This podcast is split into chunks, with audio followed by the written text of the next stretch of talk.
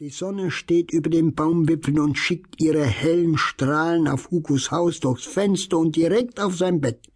Doch Hugo Hase schläft noch. Er träumt, er liegt auf einem großen Berg Möhren.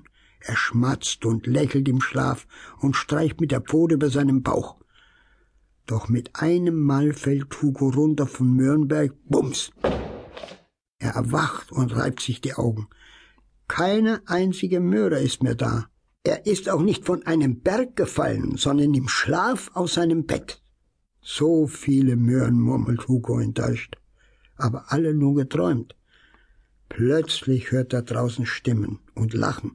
Im Nu zieht er sich an, putzt die Zähne, trinkt ein Glas Möhrensaft und beißt schnell in die Möhrenschokolade, dann flitzt er los. Heute ist nämlich das große Fußballspiel der Tiere auf der Wiese.